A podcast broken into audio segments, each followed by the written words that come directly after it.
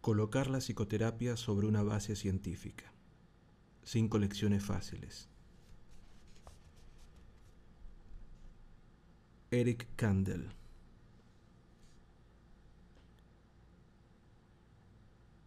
¿Cómo ha podido el psicoanálisis, que había sido uno de los métodos principales para tratar los trastornos mentales no psicóticos, caer tan bajo en la valoración tanto de la comunidad médica como del público en general? ¿Cómo puede cambiarse esta percepción? Permitidme que intente enfrentarme a esta cuestión, dándole un poco de perspectiva histórica. Mientras estudiaba para obtener mi licenciatura en el Harvard College, me empezó a atraer la psiquiatría y especialmente el psicoanálisis. Durante mis años de formación práctica, 1960-1965, la psicoterapia era la manera principal de tratar la enfermedad mental, y esta terapia se derivaba del psicoanálisis y se basaba en la creencia de que uno necesita entender los síntomas mentales a partir de sus raíces históricas en la infancia.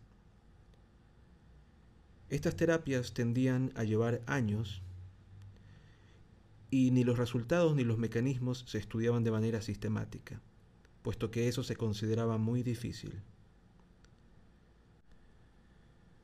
La psicoterapia y el psicoanálisis, cuando se demostraban acertados, permitían a la gente trabajar un poco mejor y amar un poco, y estas eran dimensiones que se consideraban difíciles de medir. En la década de los 60, Aaron Beck lo cambió todo con la introducción de varias grandes innovaciones, bastantes obvias, pero igualmente elegantes y bellas. En primer lugar, introdujo instrumentos para medir la enfermedad mental. Hasta el trabajo de Beck, la investigación psiquiátrica estaba dificultada por una escasez de técnicas para operar con los distintos trastornos y medir su gravedad. Beck desarrolló una serie de instrumentos empezando por un inventario de la depresión, una escala de la desesperanza y una escala de la intención de suicidio. Estas escalas ayudaban a objetivizar el estudio de la psicopatología y establecer ensayos mejorados de resultados clínicos. En segundo lugar, Beck introdujo una nueva terapia a corto plazo y basada en las pruebas que llamó terapia cognitivo-conductual. En tercer lugar, Beck manualizó sus tratamientos, escribió un manual, de manera que el método pudiera enseñarse de modo fiable a los demás. Tú y yo podríamos, en principio, aprender a hacer terapia cognitivo-conductual. Cuarto, llevó a cabo, con la ayuda de varios colegas, estudios progresivamente mejor controlados que mostraban que la terapia cognitivo-conductual funcionaba con más efectividad que los placebos y que era tan efectiva como los antidepresivos en cuadros de depresión leve y moderada. En la depresión severa no actuaba tan efectivamente como los antidepresivos, pero actuaba en sinergia con ellos para potenciar la recuperación. Los trabajos de Beck fueron recuperados por Helen Mayberg, otra de mis heroínas en psiquiatría. Llevó a cabo estudios IRMF, imágenes por resonancia magnética funcional, de pacientes deprimidos y descubrió que el área 25 de Brodmann era un foco de actividad anómala en la depresión. Luego descubrió que en el caso y solo en el caso de que un paciente respondiera a la terapia cognitivo-conductual o al antidepresivo ISRSI, inhibidores selectivos de la recepción de serotonina, esta anomalía volvía a la normalidad. Lo que encuentro tan interesante en este recital es la pregunta Edge, la pregunta que se me ha hecho. ¿Qué explicación elegante y profunda aportó Aaron Beck a su trabajo que lo diferenció del resto de mi generación de psicoterapeutas y le permitió ser tan original.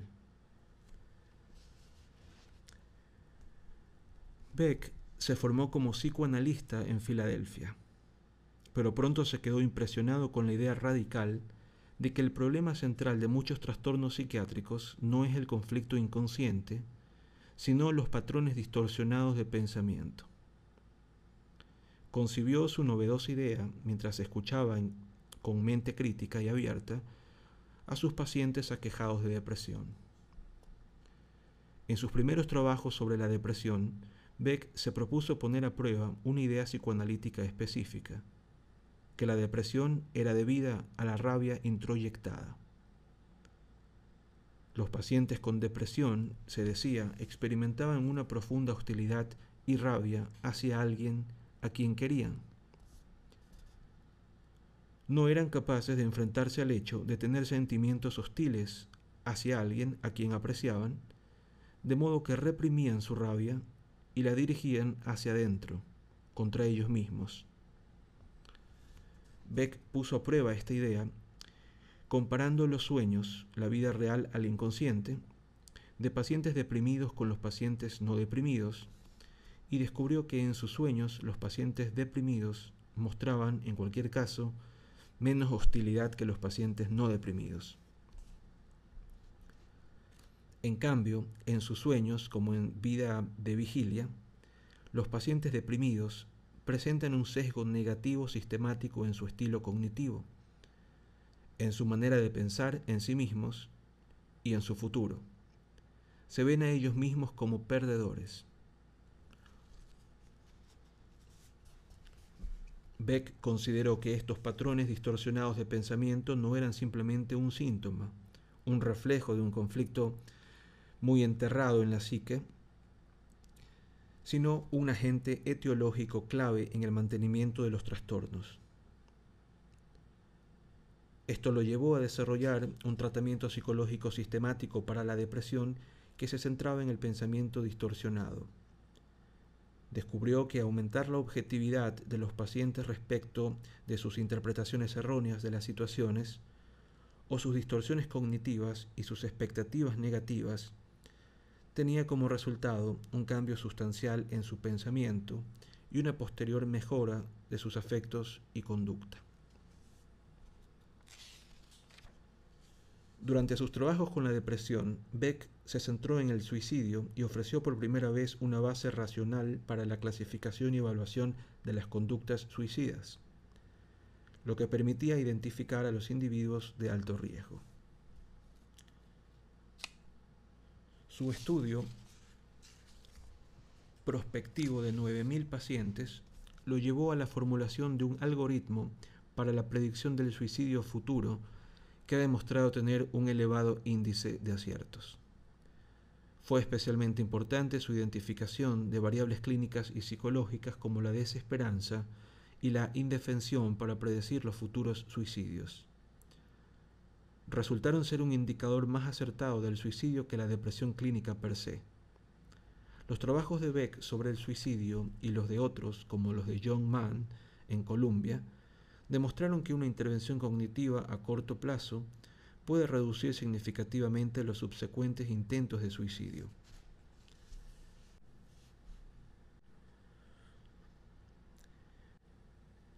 En la década de los 70, Beck llevó a cabo los mencionados ensayos controlados. Más tarde, el National Institute of Mental Health hizo experimentos semejantes y juntos establecieron la terapia cognitiva como el primer tratamiento psicológico efectivo en el tratamiento de la depresión clínica. Tan pronto como la terapia cognitiva se reconoció como efectiva en dicho tratamiento, Beck se fijó en otros trastornos en un número de ensayos clínicos controlados, demostró que la terapia cognitiva es efectiva en los trastornos del pánico, el estrés postraumático y en el trastorno obsesivo compulsivo.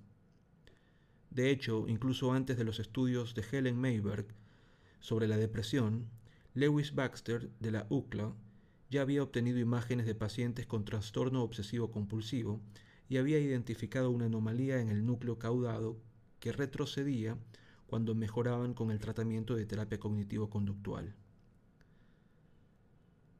Hace poco, Aaron Beck ha empezado a estudiar a pacientes con esquizofrenia y ha descubierto que la terapia cognitivo ayuda a mejorar sus síntomas cognitivos y negativos, en particular sus déficits de motivación, otro avance espectacular. Así, la respuesta al declive del psicoanálisis puede que no esté simplemente en la limitación del pensamiento freudiano, sino mucho más en la falta de una actitud profunda, crítica y científica de muchos miembros de la posterior generación de terapeutas. Tengo pocas dudas de que la terapia en profundidad es extremadamente útil como terapia, y hay estudios que apoyan esta opinión.